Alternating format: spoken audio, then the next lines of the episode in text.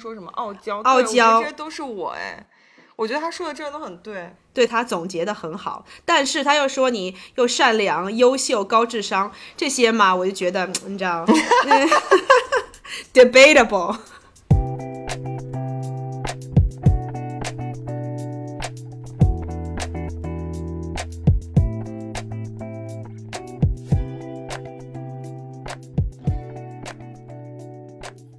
作为一个新时代女性。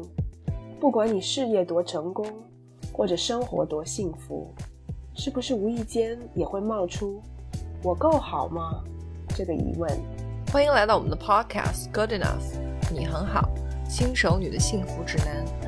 希望我们一对太平洋两岸的闺蜜之间诚实亲密的闲聊，能给各位听众带来一点快乐或者一点启发。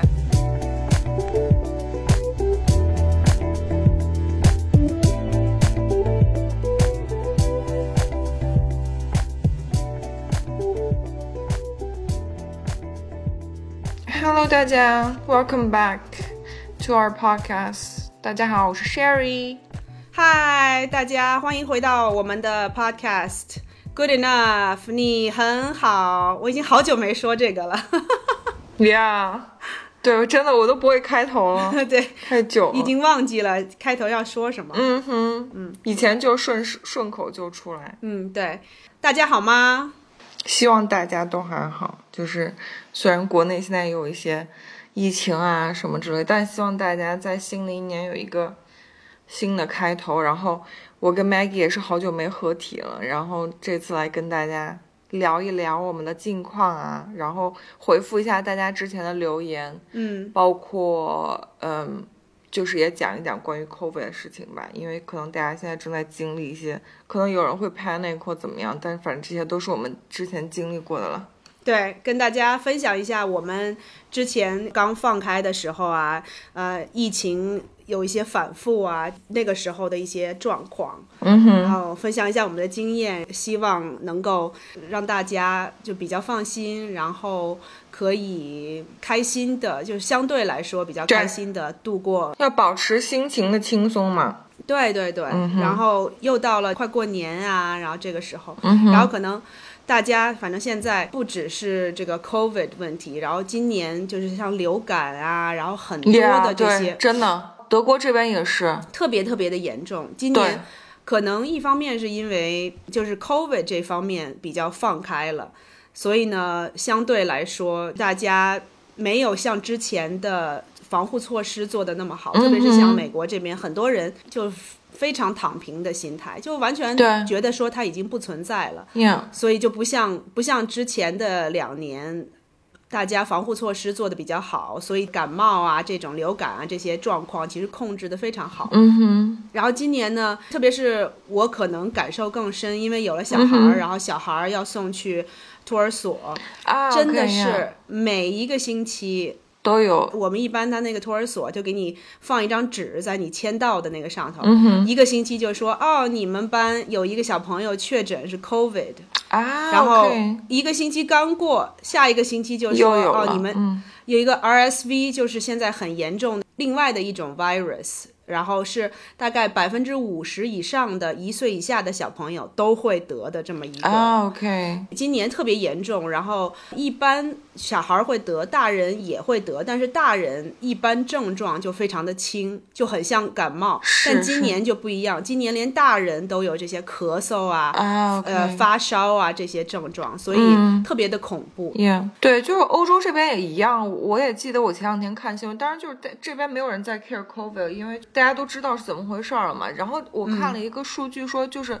德国今年也是，就是我走在哪里都有人在咳嗽。但后来我看了有一个新闻说，那个今年的流感大爆发，加上德国这边流行的一个叫什么 MERS 还是什么，嗯，就是另外一个很就是很强的流感，好像踢世界杯的那个法国队也是有两有两个球员感染那个，就是很严重、死亡率很高的一个流感，因为死亡率是高于 COVID 的一个。哦是不是？对，然后德国今年就大流行这个，就有数据说，今年所有这些出现症状、呼吸道有人有人咳嗽里面，COVID 只占百分之二十，你能相信吗？哦，而且我真的就是 literally 最近在工作里面跟人发邮件啊，或者跟人约那个 appointment 说要开会什么的，嗯，很多人真的都说抱歉，我说我最近几周没有办法约，说我最近就是 sick 发烧。嗯，嗯发高烧，就大家都是这样。那后来发现这些好像都哎都连 COVID 都不是，就是 感觉这个世界已经疯了。现在的这种，我觉得流行的这种很多，它像你说的影响呼吸道，就是他很多人就是他没没办法开会，因为他没办法出声儿，就是咳嗽，然后包括嗓子疼啊什么之类的，他这种症状就影响到没有办法正常的跟其他人交流，没错然后再加上这些人也比较负责任。不想要传染给其他的人，所以大家就说哦，嗯那我还待在家里头，就不要出去把我这个得的什么乱七八糟的传染给别人。其实嗯这样还算是负责任，算是好的，比那种明明已经生病了还硬要出去，就是去上班啊或者怎么样的。我知道，如果有选择的话，其实自己在家休息，然后能够尽快的恢复，然后也不要去传染给别人，其实是最好的这个方法。说实话，我觉得这是我现在发现，就是欧美在所谓的躺平，就是这两三年处理 COVID 这个方式，跟国内现在躺平不太一样的一个点，就是嗯，就欧洲、美国应该都是提倡大家，或者是甚至当时德国政府是要求你，如果测出你 COVID 那什么，你就是强制你必须在家，你不能出门。嗯，但中国现在就是好像鼓励大家，只要不发烧四十度就应该去工作，因为所有人都一一下子感染了。你想，如果像北京，如果百分之三十、四十的人都感染了，如果大家都不去上班，可能这个社会就瘫痪了。可能就没有办法运作了。这点嗯当然我我也可以理解，就是说，如果很大一部分人都被感染了，然后大家都说那我不去工作了，确实。这个运转上面确实是有问题，但是，嗯，在自己能做到的范围之内，比如说，如果你可以选择 work from home，对，或者说尽量的减少去跟别人接触，对这些接触，就尽量的减少，在自己能控制的范围之内。一个是照顾好自己，让自己的身体能够尽快恢复，这个是最重要的一点。另外一点就是尽量不要去跟过多的人有接触，这样可以起码你能降低这个感染的这个几率。对啊，是这样的。呃，我们后面再跟大家说一下吧，就是还是我们的一些亲身感受。然后我们先跟大家 catch up 一下，然后读一下大家之前的留言。嗯，好，要不你先读一下，我我这边看一下喜马拉雅吧，你那边看一下小宇宙，可能小宇宙的多一点。对我们小宇宙，我看这个留言是我们就是呃上一集在聊这个二十多岁和三十多岁的嗯呃女生来讲心态的一些变化，然后我们有不少听众宝宝给我们留言。嗯，毕竟我们也很久没更新了，好吧？是的，是的，所以大家 你知道，大家可能要找这一个出口，想要跟我们聊聊天儿，其实都都没有办法哈。嗯哼，反正有不少人就跟我们还有跟其他听众宝宝说一下嗨，就说哦，大家说我来了，然后有人说能听到你们的声音真是太好了，嗯，然后还有人说老朋友们好久不见，都是很我们很热情的这个听众宝宝啊。嗯哼，当然也有很多人说终于更新了，surprise 更新，我觉得对，这个让我很开心，但又又有一种心酸，有一丝丝心酸。是的心酸，然后还有一种就是要鼓励我们 Yeah 你知道要多更新的感觉。我感受到了大家的大家的这个对我们的期待，所以我们会尽量在新的一年二零二三年啊，我们尽量节目出的频率，呃，稍微稍微高一点。嗯哼，对，然后这边这边有一个朱小八，他说说的太扎心，太真实了。三十加更能做自己了，不怕别人 judge，但是也感受到了一份二十岁没有的笃定。对，没错。嗯，他很同意我们的说法。然后这边 这个 Sherry，我们这边有一个听众宝宝，我刚刚看他的留言，我觉得好感动，我给大家读一下。我？他叫鳄梨煞子，好像是这样说吧，我不知道。嗯哼，他说终于有底气作为老粉留言了。因为我终于听完了前面所有的节目。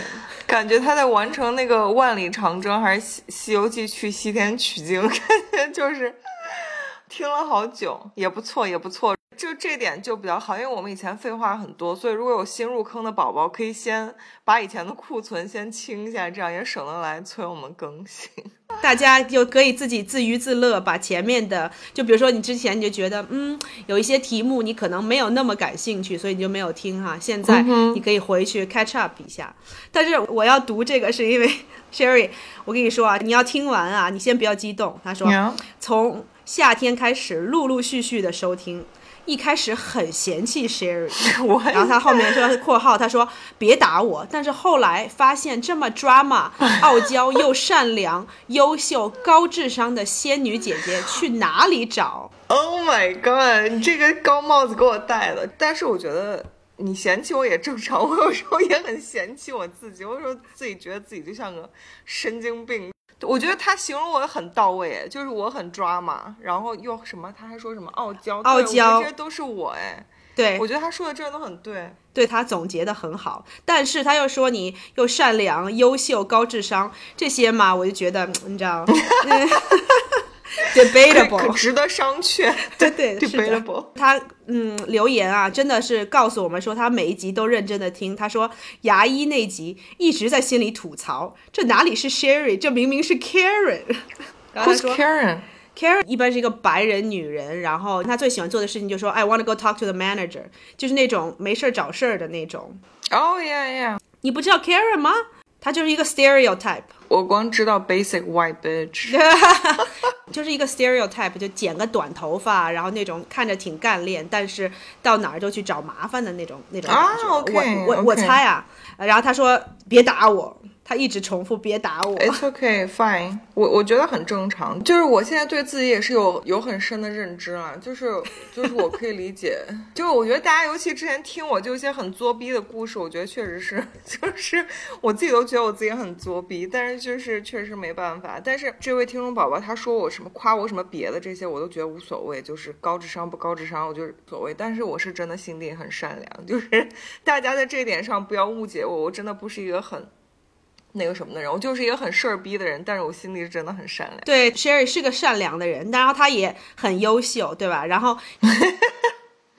Maggie 很不高智商呢，就是他能就是有这么高的学历什么之类的，肯定也有 那叫大智若愚，你懂吗？大智若愚，就是我们我一直在强调，是说都是这样。大愚若智，哎，开玩笑，开玩笑，没有没有。Sherry 是因为他对自己的要求也很高，所以呢，相对的对别人的要求也很高，所以有很多时候别人达不到他的标准，他就会开始这种事儿精的这种，这种会有一些抱怨啊什么。但是我觉得，对对。他其实很多的时候，他的想法哈，他会很真实的跟大家来表达，而不是说掖着藏着，不是那种 passive aggressive 的那种。对我很讨厌那种茶里茶气，然后就是拐弯抹角，在说什么？对对对，就是那种特别的拐弯抹角，然后然后想说什么又不说，然后就怪里怪气儿的那种。Sherry 肯定不是那种人，所以我觉得大家通过这么多集的。播客，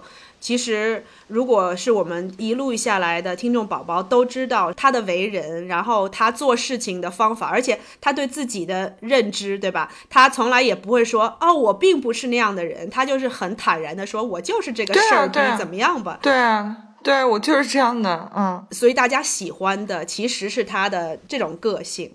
我的天呐，谢谢 Maggie 帮我就是辩解这种东西，我觉得就这样吧，就是就是大家觉得怎么样，我其实都无所谓，只要你来听我们的节目，我就很感恩。Sherry，我觉得他作为一个就是 co-host，他好的一点就是他。会很诚实的跟大家分享他的经历，然后有很多好的经历，也有很多不好的经历，他都跟大家分享，然后大家就觉得这些经历非常的有意思。对，反倒是如果是一个什么都不说的人，对吧？就是做一个什么。特别好的样子，这些人，那大家肯定就不会来听我们的节目，因为觉得没劲儿，对吧？嗯，没错，没错。我继续把这个读完啊，然后好啊，还没完，还没完。他说听到 Maggie 有宝宝的时候，好感动，哦，仿佛把结婚戒指弄丢还是昨天的事儿。对，但这个真的很搞笑，因为他应该是就是那个叫什么，就是 binge watching 还是 binge listening？对，他把所有东西都连在一起，可能真的 literally 你昨天才听到 Maggie 丢戒指那集，结果第二天就听到她生娃了。是的，是的，有点 dramatic，确实很 dramatic。但是他这么一说，我觉得就真的很好笑，因为我觉得，对我还想给他留言说，我也这样觉得，我也觉得丢戒指还是昨天的事儿。对，真的时间过得很快。对，然后你生了娃以后，你真的对时间这个观念完全就是，你有的时候就觉得哇，每一分钟都是煎熬；你有的时候就觉得说哇，一转眼，你看我一转眼，我儿子已经快一岁了，对，很难想象，很夸张哎，嗯，真的。所以你觉得生了小孩之后，你会觉得时间过得更快了吗？哦，还是怎样？这边有一个说法，我觉得说的很对，他说。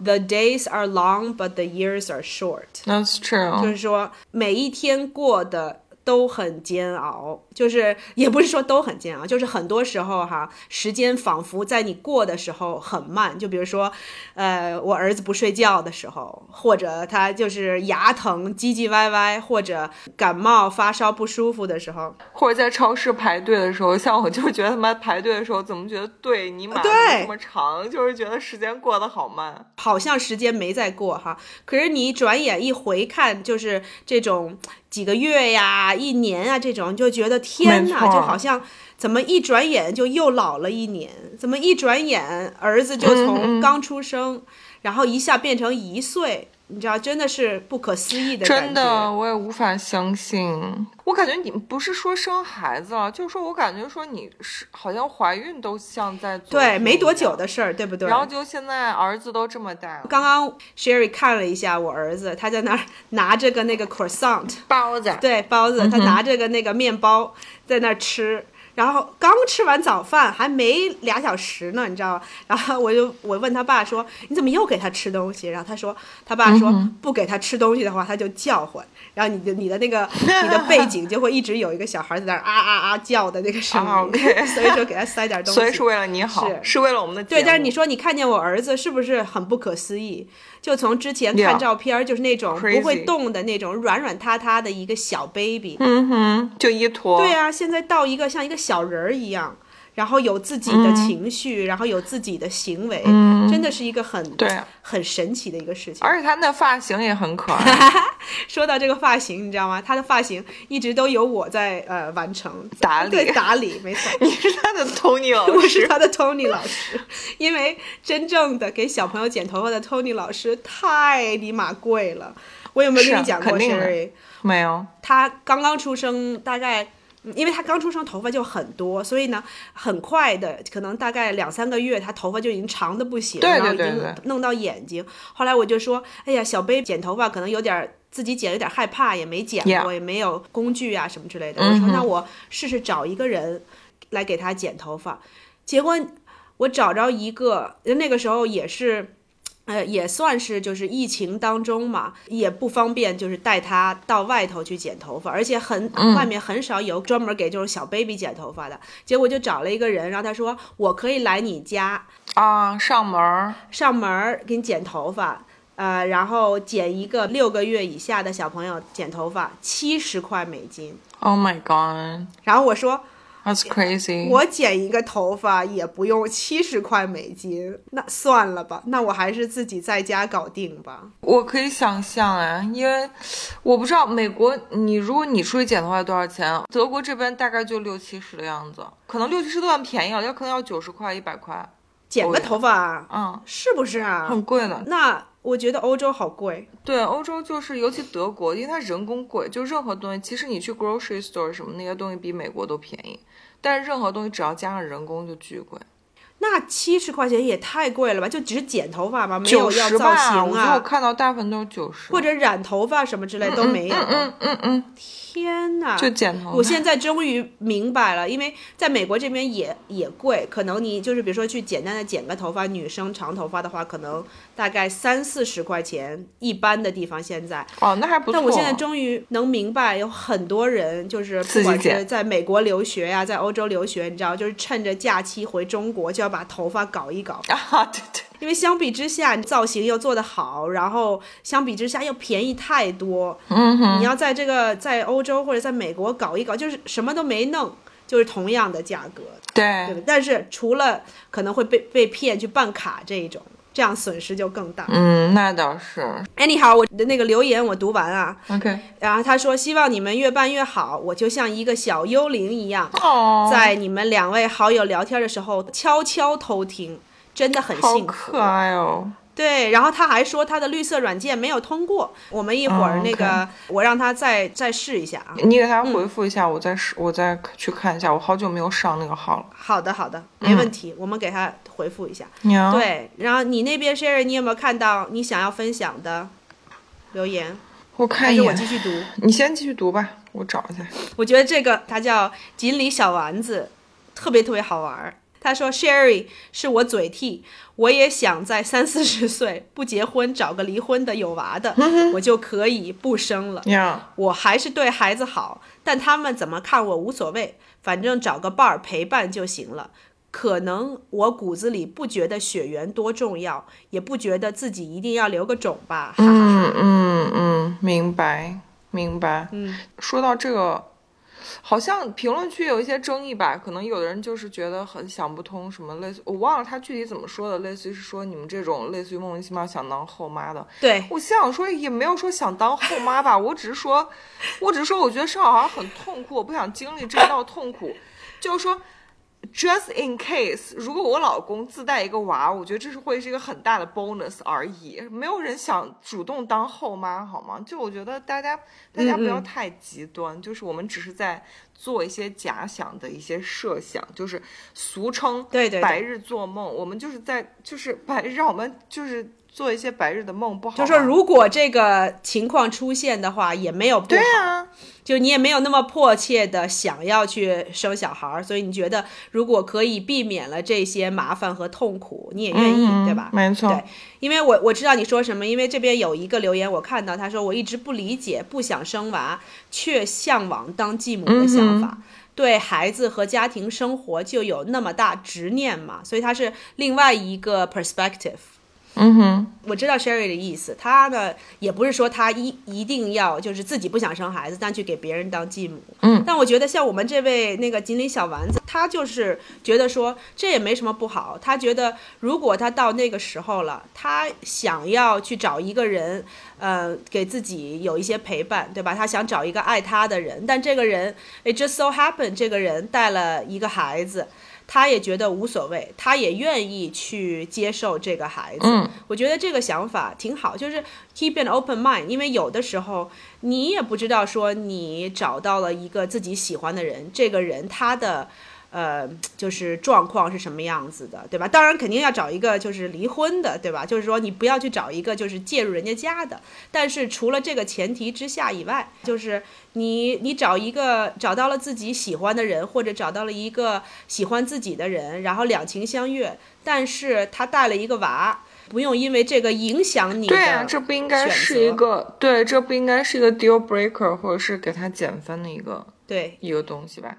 但确实我，我们之前聊这个，我后来想起来，其实我有很熟的姐姐，可能她就是这种情况，其实好像也蛮不好处理的。她们她老公可能就是为了照顾她的情绪，就没有让孩子跟他们一起生活这样子。嗯嗯，所以可能我们这种可能就站着说话不腰疼，然后可能真的没有这样的情况，所以也不会觉得这是一个什么什么很大的问题。对，因为你看到的这个事情只是这个事情本身，你没有办法看到就是这种。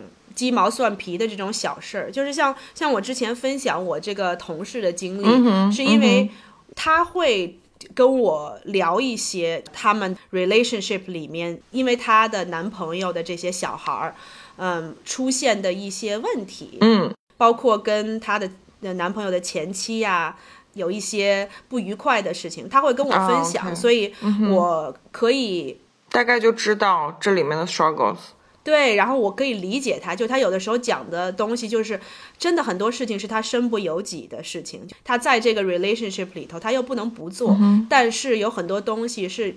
不受他控制的，所以有的时候真的是自己在一个很很难的这么一个一个处境里头。嗯，所以呢，我嗯跟大家分享，也不不是要什么 discourage，就是说让大家嗯不要有这种经历或者什么的，只是跟大家分享，因为我觉得到了三十多岁这个年龄以后，很多时候你不会像二十多岁，很多事事很多事情都很 idealistic，对对对对，很理想化。我就想说，其实其实我们只是想给大家不同的 perspective。比如说我的想法是这样，但 Maggie 因为有认识的朋友是这样的，他他就会看到一个事情另外一面。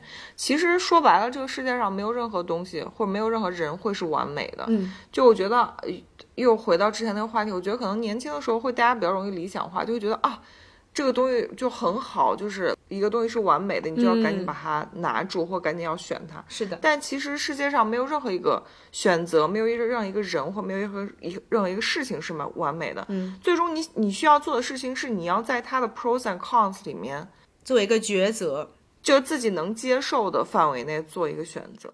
没错，而且特别是像包括婚姻也好啊，或者就是一个呃情感也好，你很多时候你会发现说，呃，年轻的时候你很容易看到，就是用这些外界的条件啊或者什么的，觉得说一个人他是理想的或者完美的，对，但是你进入了一个 relationship 以后，你就会发现两个人都在变的，对吧？就是你之前觉得完美的，或者那个人觉得你是完美的，没错两个人结合以后，然后两个人在成长的过程当中，你会发现两个人 you have to grow together，两个人要一起成长。很多的时候，两个人可能就是外人看觉得哦条件都不错，可是为什么过不到一块儿去呢？就是因为两个人走着走着，两个人成长。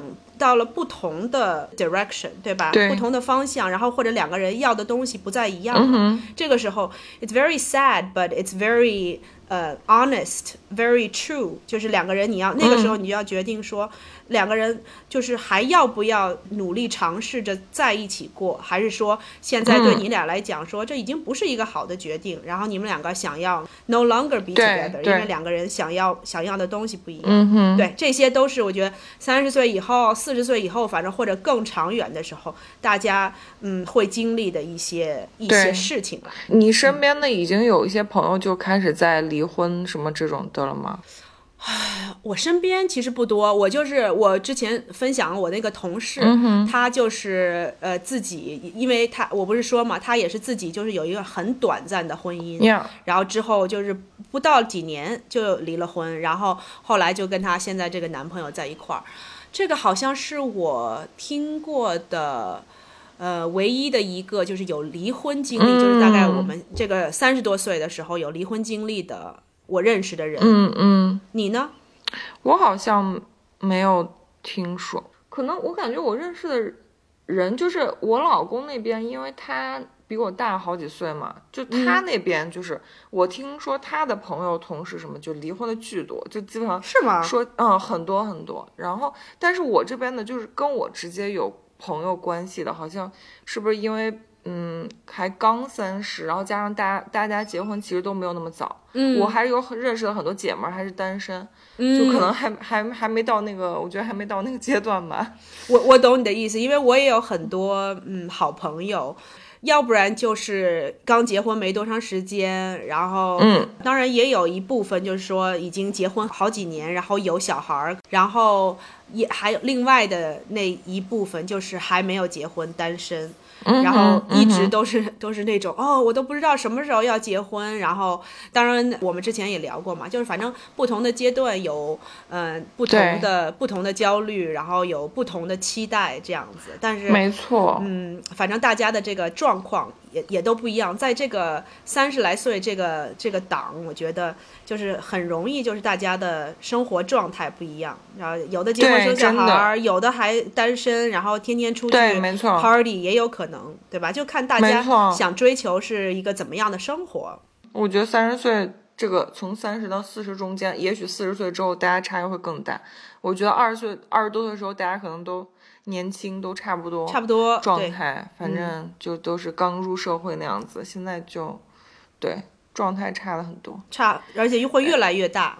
对，那我这边读一下这边你读，有听众宝宝是刚开始听，然后这个 mind mind 梁说哇，粉丝来了，哈哈哈很神奇的体验哦。你可以告诉我一下为什么是很神奇吗？就是听我们播客有什么神奇的地方？然后他说希望你们的播客越做越好，我么么哒，谢谢你，谢谢。还有一位听众宝宝，他留了挺长的，要不我们读一下？好，你读。他他好像是其实把我们当知心姐姐，我来我们来试着给他给我们的 two cents。他是听众幺九六四七幺七三六，应该是个随机的。嗯，姐姐们终于回来了。说到比较，最近也有些烦恼。（括号还有六个月就三十了，为什么还不能像你们一样不 care 了？） 回括号，我先回一下这句话。其实我觉得，因为最近我在德国这边有一些朋友，包括我在学校的同学，他们，嗯。很多就是都二十多岁，然后有比我小好几岁的，也有比我小就那么一两岁，所以他们有的人就真的 literally，我就帮他们一起过三十岁生日。嗯，我就一直在问他们，我说，我说你们二十多岁到三十岁这个 跨度的时候，你们心理状态还好吗？嗯，好像大部分人都还没有来得及思考这个事儿，因为我觉得这个事儿可能更多的是一个很很 Asian 就很亚洲人思维的事情，因为亚洲人就很 care。关于年纪这个事情，然后但说到你，你说到这个，就这位听众宝宝留言，其实他我觉得就是在二十九岁还没到三十的时候，就我觉得大家都会 panic。嗯，我觉得在过大概二八、二九、三十岁生日的时候，人都会 panic，就都会觉得 Oh my God，就类似于说我要以前只是奔三嘛，就是二十多岁只是奔三，就奔着三去，现在就是真的到来了这一天。对，literally 要变成三开头，我觉得就是就很正常。所以你现在 care 的话，还还很正常。等你到到我们这个年纪，等等你过了三十到三一三二，你就再也不会 care 了。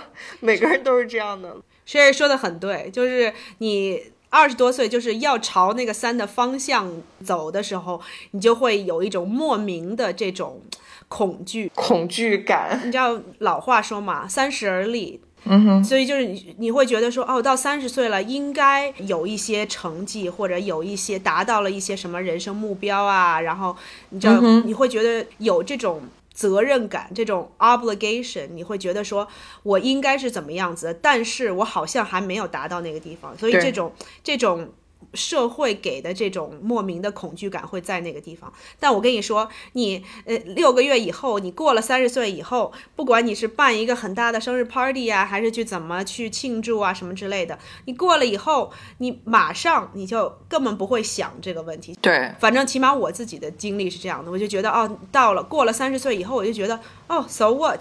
我就已经三十岁了，然后从三十岁你就会觉得说，哇，三十到四十还有好长的一段时间呢，我可以慢慢的挥霍，然后想干嘛就干嘛，然后你可以等到三十八、三十九的时候再 panic 四十岁的事情。没错，真的是。但是我觉得，嗯，你说那点很对，就你过了三十岁生日之后，那那你 legally 你所有的法律文件跟你的法律年纪已经过，那你能怎样？就是你除了接受这个事实以及坦然的面对，你还能怎样？就是你 panic 也没用嘛，是不是？对，然后你过了三十岁以后，你就会觉得说，哦，so what？我也三十没立起来，就是我我还有很多的时间，你知道去。完成一些我想要完成的事情，因为三十岁是吧？三十而立的时候，你可能五十岁就就已经死掉了。就是那个他说这个三十而立的这个话的时候，你的人的这个寿命就很短。对，所以你人生那个时候，古代人的寿命不一样。对，那个时候你你可能人生已经过半儿，你会觉得说，哦天哪，我这个还一事无成，我就还有十几年的活头，对不对？现在你这个人的寿命平均已经到呃七十多岁、八十岁这样子，所以。你这个三十岁还不到一半儿，你还有大把的时间去去做自己想做的事情。所以这样想一想，其实，嗯，就没有那么 panic，就你不会觉得说我就是已经没剩多少时间了，就是会没错这种可以开导自己的这种方法，我觉得嗯可以让你就是相对来说会就是稍微的放松一下，心情就稍微的好一点儿。没关系，像 Maggie 说的，等你再过六个月你就。也也不会 care 了。Anyways，还没读完。嗯，她给我们留了这个关于自己的烦恼。她说闺蜜她在老家工作公务员，我在一线城市当社畜。她下个月结婚，所以经常跟我分享备婚的东西。说到彩礼、房子啥的，男方一共给了她将近二百万。括号在老家已经算很多了。虽然她开心，但是对比自己的另一半，她应该是在说为闺蜜开心，但是对比自己的另一半，嗯，呃，冒号，结婚的时候肯定买不起房，没有存款，年纪也不小了。除这些之外，我们感情又很好，一直说服自己不要比较，过好自己就行。可是压抑久了又很难过、焦虑。期待下期读留言啊哈哈哈！嗯，我觉得其实这个东西很典型哎，这就是很很典型的我们看到的社会里大家各种各样的卷，其实就是你人会在嗯不自觉中看到别人的什么情况，然后你一定会想到自己。我觉得人性就是。就一定你看到别人怎么样，只要这个人不是说一个 celebrity 或者什么，他是英国王室，你当然不会跟他比较，你不会跟什么 I don't know 那些皇室成员不切实际的这些人。如果你是身边的人，我觉得一定会比的，这个没办法。嗯，但是呢，就是我觉得你也自己说到了，就是你跟你另外一半的感情很好，我觉得这个真的千金难买。从长远来看。其实是最重要的，对，因为你说这种所谓的你在老家的闺蜜，她什么彩礼啊、房子这种东西，不管是男生自己很有能力自己赚的，还是说他家里给他赞助的，但是其实这些东西你再往后放五年、十年，其实你跟你的男友，或你到时候跟你另外一半，你们结婚之后，其实这些东西都会有的。嗯，但是我觉得感情这个东西是不是每个人都一定会有的？你懂我意思吗，Maggie？懂。就我觉得感情这个东西是一段 relationship，我觉得在里面最重要的一个，就你们彼此之间的 trust，然后你们彼此之间的这个对彼此的这个爱呀，我觉得这个东西才是别人应该羡慕你，或你应该去羡慕别人的。人怎么感情那么好，什么比谁怎么感情那么好？我觉得这个东西才是真的应该羡慕。但是物质这种东西真的没有头的。嗯，你看到有人现在彩礼两百万。你你到时候再放眼看一下，你去上海啊什么这种地方，说不定还有彩礼两千万的呢，是呗？对我非常同意 Sherry 说的，就是物质的这些东西是很容易 measure 的，就是很容易 quantify 的东西，就量量化的东西。对，嗯，所以你很容易用这些东西去做比较，因为。这些 number 这些数字上的东西，你你看到你会觉得说，哦，那个是一个很高的一个一个什么一个数，或者是一个就是你很向往的这些就是物质上或者金钱上的这些东西，但是，嗯，感情这种东西是没有办法量化的，而且很多时候感情就是好和坏，只有当事人自己知道，所以。包括你、你的闺蜜，或者可能一些其他的就是不太熟悉的朋友啊，或者怎么怎么样，你可能没有办法真正的去了解他们的感情状况是怎么样的。没错，同时他们也没有办法，就是你没办法用语言，嗯，去跟他们去描述说你们两个的感情是怎么样子。所以这种东西很难量化，所以就很难做比较。对，我觉得，嗯。亚洲文化里面，现在特别是现在这种很卷的这个社会里面，对，嗯，大家都在比较说，就是金钱啊、物质上面的东西，因为大家会觉得说，有金钱、有物质才是对婚姻的最大的保障。嗯，但是 Sherry 跟我的观点是一样的，就是你的感情基础。够不够好，才是真正能够 last 的东西。对，才是你这段婚姻或者这段情感真正的能够维系下去的东西。没错，金钱的这些东西是会改变的。呃，像我刚刚也说过嘛，就是你们两个人，比如说进入了一段婚姻以后，两个人是一起成长的，你们两个会为。婚姻做努力，会对会为今后的生活一起去努力，然后去获得，嗯，你们需要的金钱也好啊，或者就是这些包括房子啊这些物质基础的东西。嗯但是其实我们看到的这些，呃，比如说两百万啊、三千万啊这些东西，就是。有的时候，我们可能就是作为普通人，我觉得哈，我们不需要真的你你说你维系一段婚姻，你需要两百万的彩礼理嘛，对吧？嗯，没错。因为我常常会看中国的这些什么短视频啊，什么之类的，就是很多人因为彩礼这个事情就不欢而散了。哦，是吗？对，很多人就是，当然在他小视频，他可能是做一些就是让大家讨论的点啊什么之类的。就是很多时候因为嗯，比如说男生给不起这个彩礼，或者可能就是嗯，男生的家庭觉得说这个女生不值这么多彩礼，或者怎么样，反正就是为这个彩礼的这个事情就是很很纠结，然后把这个事情放大，作为就是说结婚好像必须要完成的这么一个事情，对吧？就是没有这个了，就好像你就不能结婚了，就是好像其他的事情都不重要。但事实上并不是这样，没错，这些物质金钱上的东西只是两个人结合的一部分。我可以理解说，有些人觉得。包括彩礼也好啊，或者说就是嫁妆，反正这一类的东西是一个，特别是远嫁的人会觉得说这是一个一个保障吧，就是对可能嗯父母也好啊，或对这个女方本身也好，是一个一个保障。但我觉得，it it only goes so far，对吧？就是说你们两个人的感情基础如果不在那儿的话，你有了这份彩礼。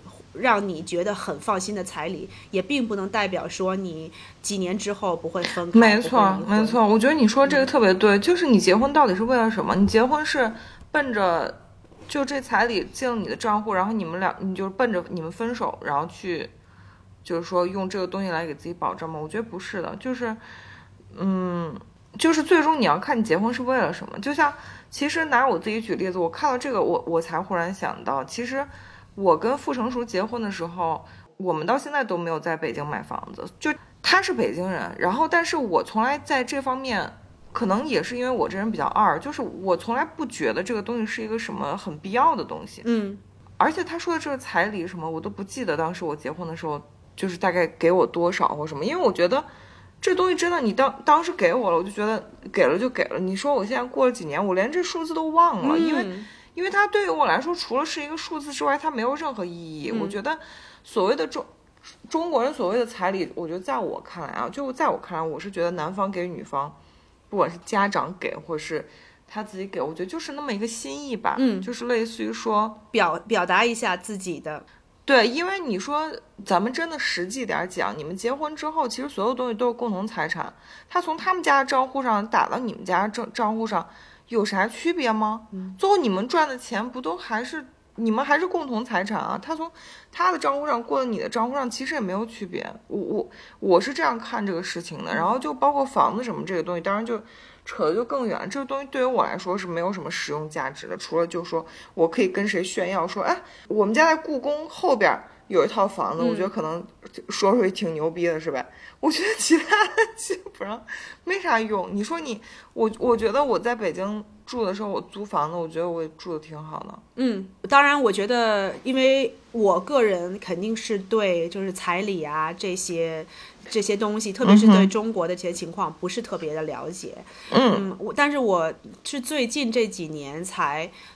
常常更常常听到就是有关于彩礼呀这一方面的这些这些闹出来的这些事情。哦，你才发现就你才发现这个东西居然对于很多人来说这么重要。对，是对很多人就是特别是年轻人刚要结婚的人是这么影响力这么大的一个东西。嗯。但我觉得刚刚 Sherry 说的我很同意的一点，当然我觉得啊，就是说，嗯，怎么说呢？我们必须承认，就是说。呃，我也好，Sherry 也好，我们在经济这方面就是没有需要担心的事情，对吧？所以，我们可能也是出发点，并不是说我们指望着这个彩礼去，比如说为家里面，嗯，就是建房子啊，或者什么。我常常看到，就是我就是瞎举例啊，就说什么为了家里弟弟结婚啊，就这一类的，就是我们没有这种经济负担是。是为了家里面的人要去承担的这一部分，对吧？我们我们的情况就是这样。但我觉得这个确实，你说这种其实也不在我们讨论范围内了。我觉得这位听众宝宝他他更多的这种所谓的就是 quotation mark 烦恼，其实更多的是就是他看到闺蜜的这些，他不就不自觉的会做比较。因为我觉得就是怎么样在别人跟自己在某些方面有差异的时候，然后让自己保持一个。不去受这个社会的各种各样的这种很卷的这种心态去影响的一个点。我懂，而且我刚才想或想到一点是，其实我觉得这两年，尤其刚开始，我跟 Maggie 也在跟大家讲说关于疫情啊，然后就是现在每年有很多各种各样的传染病跟那个流感。其实我觉得，就是有 COVID 这个事情之后，我觉得大家其实难道不应该是心态更看得开一些吗？嗯，我觉得尤其是在这种就是疫情肆虐的年代，真的就身体啊，然后包括跟家人在一起，然后能够有自由的空气，然后不是说每天被关在家里，然后能真正能自己想去哪儿就去哪儿，想出去生玩就出去玩，想吃什么就吃什么。我觉得这才是真正，反正最起码我这几年时的感悟是这样的，就我觉得其他东西真的 doesn't matter，都是身身外之物。对，相比来说，因为 疫情以后啊，我反正我个人的感觉就是很羡慕疫情之前的生活。那个时候有很多东西 you take take it for granted，对，exactly。然后疫情当中你就会啊憋得很难受啊，不能出去啊，然后包括现在疫情之后的这个后遗症，包括经济方面啊什么之类的，这个、嗯这个通货膨胀啊，然后物价狂涨啊这些东西，我就觉得那个时候疫情之前多好。然后那个时候你过着那种生活，你就会你就会觉得说啊，这本来就应该是这样的事情。然后嗯疫情过了以后，你才会发现说，哦，原来这个世界东西都那么珍贵，对对，然后这个世界还可以发发生这些变化，是你完全想不到的这些变化。然后，嗯，就是从身体健康来讲也是啊，你就会发现说，哦，我都不知道，就是之前我就是每每一年就是一些小感冒啊什么之类的，是一个多幸福的事情啊。然后你经历了这个疫情以后，你就会发现说，哎呀，真难受啊，什么之类的，对吧？就是你只有在身体不好的时候，然后有一些病痛的时候，你才会去真正的 appreciate 身体健康的时候。对所以我觉得，就经历了这个疫情以后，我们更多的其实应该去 focus 在，就是说我们现在有的生活，然后呢，这个生活里面一些就是我们能做的事情，对吧？就包括多跟自己喜欢的或者心爱的人，然后自己的家人。多花时间一起相处，然后去去做一些自己想做的事情。我觉得中国肯定过这个二零二三年也会慢慢的开放，然后大家可以嗯再去你知道其他的世界各地去走一走啊，看看世界啊，丰富一下自己的自己的经历啊这一类的事情，这些都是真真切切的东西。那些物质上面的东西，就包括说，嗯，我去买一套房啊，或者就是彩礼啊这些东西，都是。很为将来做打算的事情，我承认这一点，但是都不是你现在抓得到、摸得着的东西。嗯哼，而且这些东西，who knows？说不好听了，可能 another some kind of pandemic happen，然后又打乱了这个世界的这些节奏或者是说现在，你比如说 global warming，对吧？这个全球暖化这个现象，很多国家都要消失了。对呀，很多地方、很多城市都都消失不见了，你知道，威尼斯都要沉到水里头去。就这些事情，都是我们没有办法控制的东西。我们唯一能控制的东西，就是每一天过好我们现在的生活。对，所以这样想一想，我就反倒觉得说，我只要对自己现在过的生活满足就够了。没错，没错，我觉得你说这点真的蛮重要的。就是我觉得跟别人比较是一个非常正常的一个 human tendency，right？你总是看到别人，哎，他有这个东西，我没有。但是其实我们需要克服自己这一点的一个方式，最起码我会比较常用，就是我会经常在这种事情发生的时候，我会经常提醒自己。然后就是告诉自己你现在有的是什么，然后这些东西是才是你真正应该去 focus 的事情。就像我现在在创业，就是也说到这一点，可以跟大家分享一下。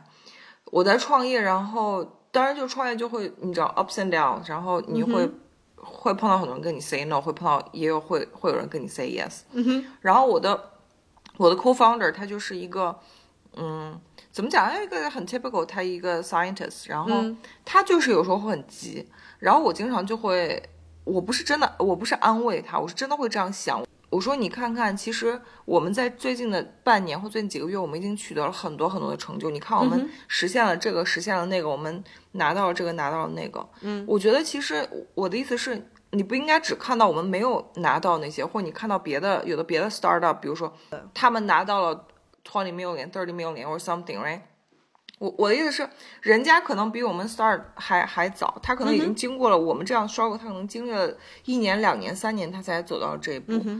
我说，Let's focus on what we have, right？我们应该 celebrate 我们已经有的成就。我是觉得，我对我们的 progress 还是很很自豪的。然后是的，我会经常就是这样提醒他。当然，他那个男生年纪也比我小了，就是而且他社会经验也比较小，他就是比较少，他就是一直在。做 research 这样，他之前在在读 PhD，我不是在说我比他好或怎么样，我只是在说在社会经验或者是我看到的，可能我以前做记者啊什么看到的什么这种，其实我觉得只要就是公司不 like 不倒闭，还在运行，就就类似那样子吧。就是我我是觉得我每天能够看到很多人给我们更多的 support，然后我们能够收获什么，反而是让我觉得。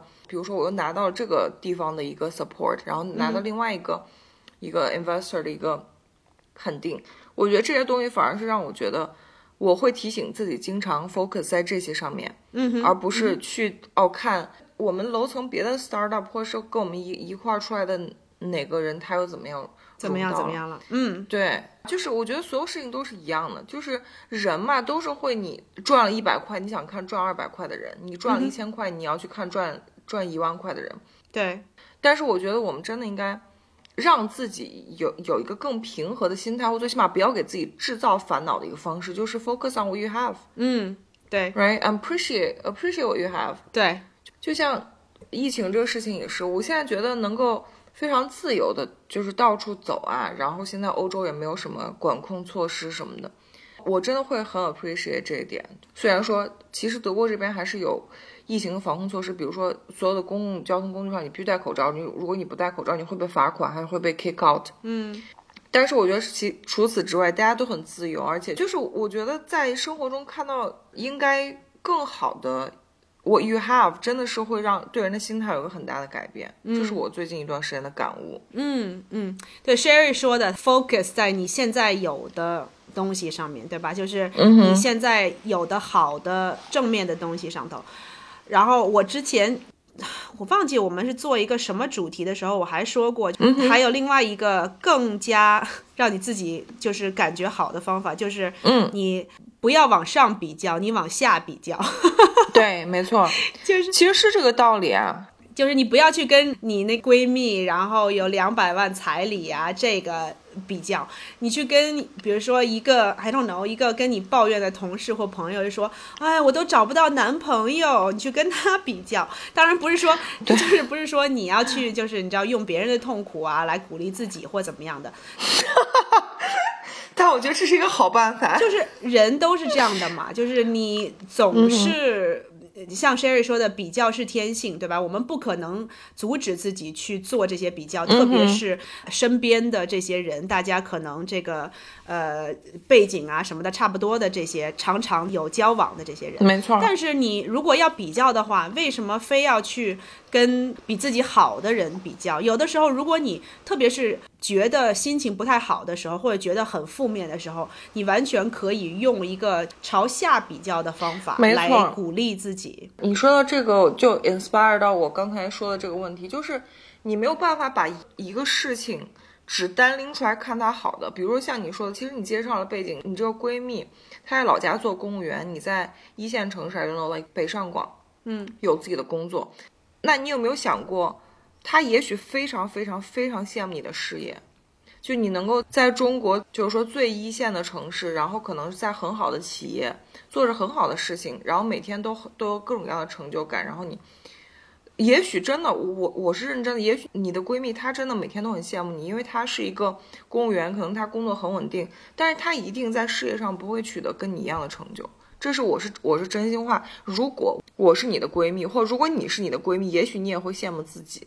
或者就是说，他可能其他人羡慕你的点，你不一定知道。对对，因为这些东西是你有的，所以你会 take for granted。没错，所以希望我们这位听众宝宝啊，能够受到一点启发，然后嗯，能够看待自己的情况的时候，觉得说其实我也挺好的，对吧？因为毕竟我们 podcast 的宗旨就是 good enough，就是 you are good enough，对吧？对，而且而且就再回到那个，我觉得就是你跟你的另外一半就感情很好，这个真的是千金难买。对，我们应该会年纪比你大一些，就真的在一段 relationship 里面感情好，其实才是真的能够 get you through ups and downs，然后 get you through whatever life 对 throws at you，就是不管生活中发生什么，其实最终你们的感情才是真正会 hold you together。那些有钱人离离婚，小三儿、小四、小五，他们他们钱不够多吗？但他们幸福吗？I don't know，他们的婚姻幸福吗？对，从情情感这个角度来讲，或者说从这个感情稳定的角度来讲，其实你现在拥有的东西是是最好的东西，所以嗯，不要 take it for granted。嗯哼，对，好，希望我们回答你的问题。你那边再再读一下。哦，我看看啊，好有两个听众宝宝就是想让你分享一下自己的创业呀和去读书的经历，这个我们会嗯，之后再我想单独单独对，我想做一期单独嗯做一个。那我这边再读两个，好。一个是 Claire 爱小圆，她说看到你们好开心，不催更，把你们每次更新当做一个小 surprise。我跟你讲，bingo，这就是我们所有听众宝宝现在对我们的预期都应该是这样，就是先暂时的把我们放到脑子后面，就不要不要记得我们。然后，如果我们更新，就是一个小惊喜。谢谢你。还有一个叫拦不住的听众宝宝，他说第一次听。感觉声音比较低的女主播，声音像留恋。他说的是我吧？谁是留恋啊？我不知道啊，嗯，好吧，如果知道，听众宝宝给我解答一下，也许我需要 Google 一下，I don't know。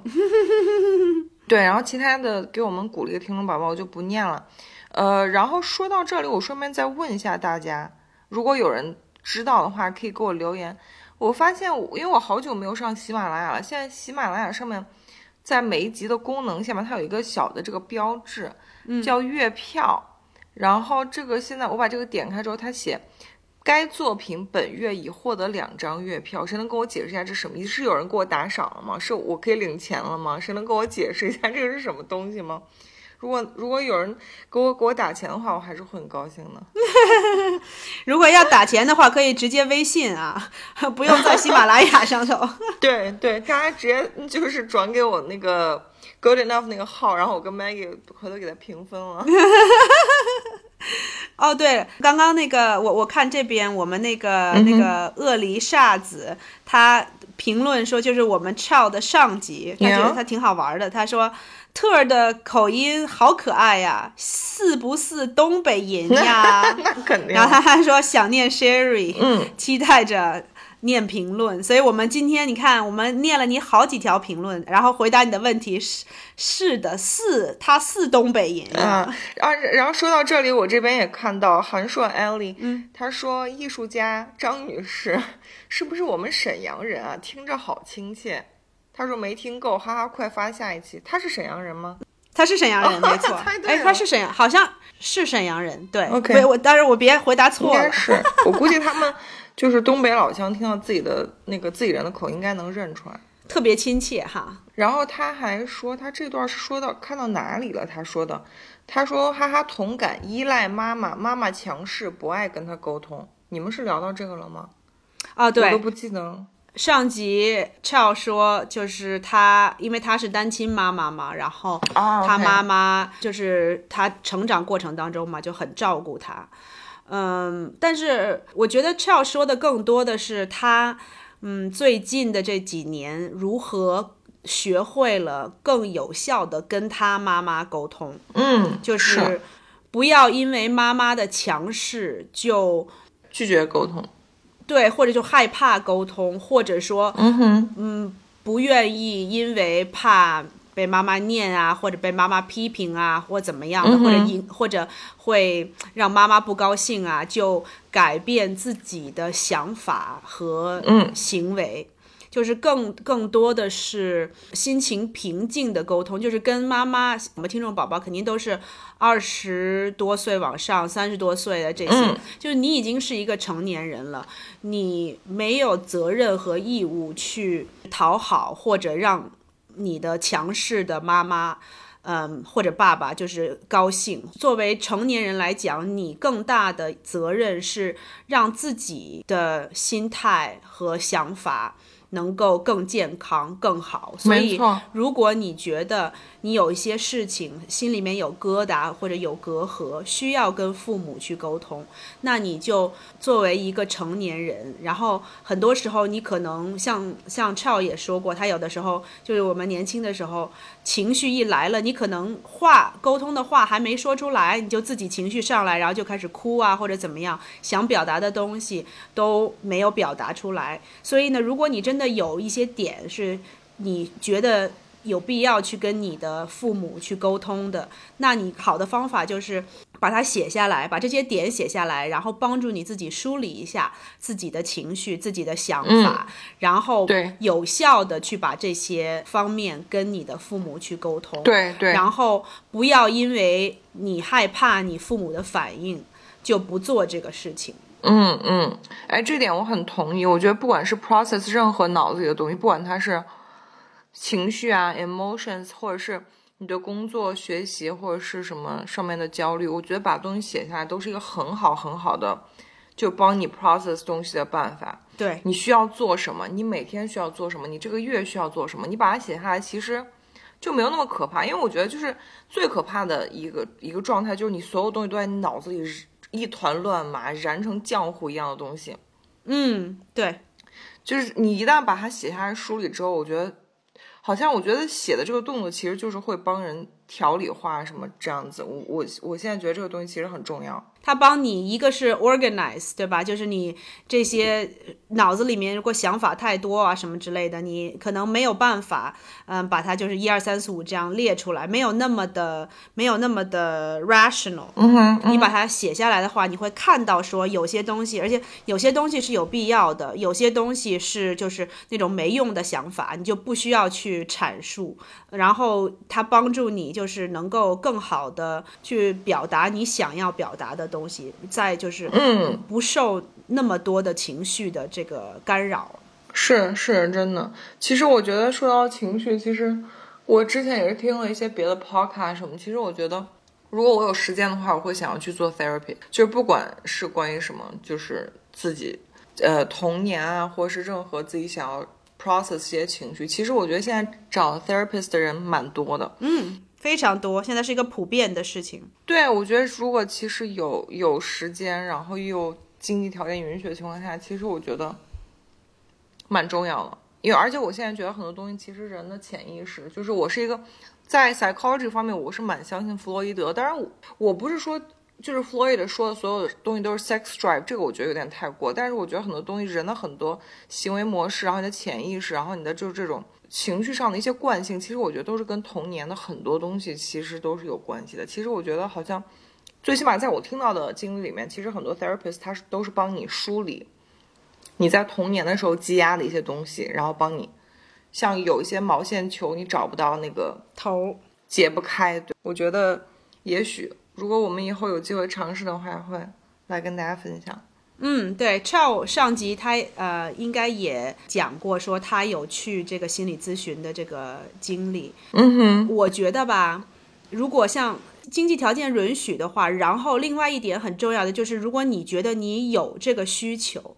嗯，就是你有一些心结也好啊，或者有一些矛盾点啊，是你自己你会发现说你自己怎么样也解不开，然后对会一直影响着你生活的对这些东西。如果你有这些东西的话，那肯定去做一些心理咨询，因为心理咨询像 Sherry 说的，一个是梳理，另外一个很重要的地方就是他会教你一些方法，怎么样来。处理一些，就是你找到了你的这些点，这些 trigger point 以后，你你要用什么样的方法？呃，因为你毕竟心理咨询之后要回到现实的生活当中去处理你的人际关系啊这一类的事情，所以他会教你一些方法，去更好的、更有效的去处理这些人际关系。嗯。所以我觉得最好的就是心理咨询的用途，就是你你有这个需求，然后你去找一个专业的人，对，去帮助你做这个事情。但是呢，其他的听众宝宝，就比如说你觉得说啊，你对心理咨询很有兴趣啊，或者说你觉得你生活当中，嗯，虽然有一些不如意，但是很多的事情还是嗯好的。这样的话呢，其实我反倒觉得说，我之前可能也建议过，就是找一些身边的朋友，就是自己特别能够信任的朋友，然后跟他们抱怨一下，对，倾诉，嗯，倾诉，然后就是找一些能够理解你的经历的这些人，然后你说什么，他能够知道你在说什么，然后知道说你想要抱怨的时候就是想要抱怨，而不是说给你一些建议。然后如果你想要一些建议的时候，给你一些相应的这些办法什么之类的。这种发泄的这个这个点，其实对，特别是对女性来讲是很重要，真的。因为你经常跟你另外一半一半抱怨自己生活中遇到的烦恼的时候，你另外一半就会像一个钢铁直男一样，然后帮你分析这件事情。你的老板其实比较对，然后或者是对方其实比较对。这时候其实你需要的一句话只是说这个人怎么这么傻逼而已。而且最重要的一点就是，你可能想要跟你的另外一半分享生活中的这些不愉快，但是很多的时候，你生活中的不愉快是你的另外一半造成的。所以你也没办法跟他去抱怨他的事情，对吧？你反倒会激进矛盾。所以呢，你需要找到第三方，就是跟你的这个生活就是没有直接的利益冲突的这些人，然后来帮助你，也是一个很好的建议。你还有啥就是疫情的方面想要跟大家聊一聊的吗？我们处在疫情当中的听众宝宝们。我觉得其实我想说的就很简单，就是我觉得大家需要做的事情是不要 panic，嗯，因为这个病其实对于年轻人来说，它的攻击力真的没有那么强，而且年轻人重症的概率真的很低，嗯哼。但是大家为什么又要做好防护，然后尽量不要让这个病毒就是说随意的去传播呢？是因为我们要保护社会里的老年群体，因为这个病最高危的人群就是老年人和已经有基础病的人。对免疫力低的人，对我觉得这个观念是应该是欧洲跟美国一直都是这样跟大家灌输的，所以大家我觉得在有就是有这样一个东西作为背景的这个 knowledge 之后，其实我觉得大家就应该知道，如果自己感染了，不要 panic，但是呢，同时。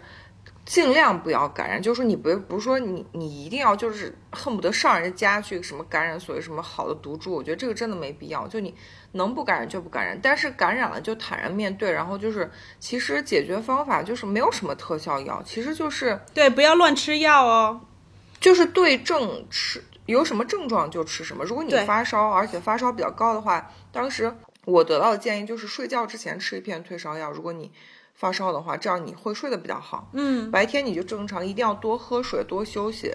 对，就跟普通的流感一样嘛。你对这个生病了，一定要多休息。然后，如果影响到你食欲的话，对吧？尽量就是保持这个营养的摄入。嗯哼。你即使是有症状，然后症状严重的话，也不过就是那几天的时间，所以也不会有那么大的问题。然后，如果你的心态越好，你可能恢复反倒更快。没错。嗯，然后就是生病的时候。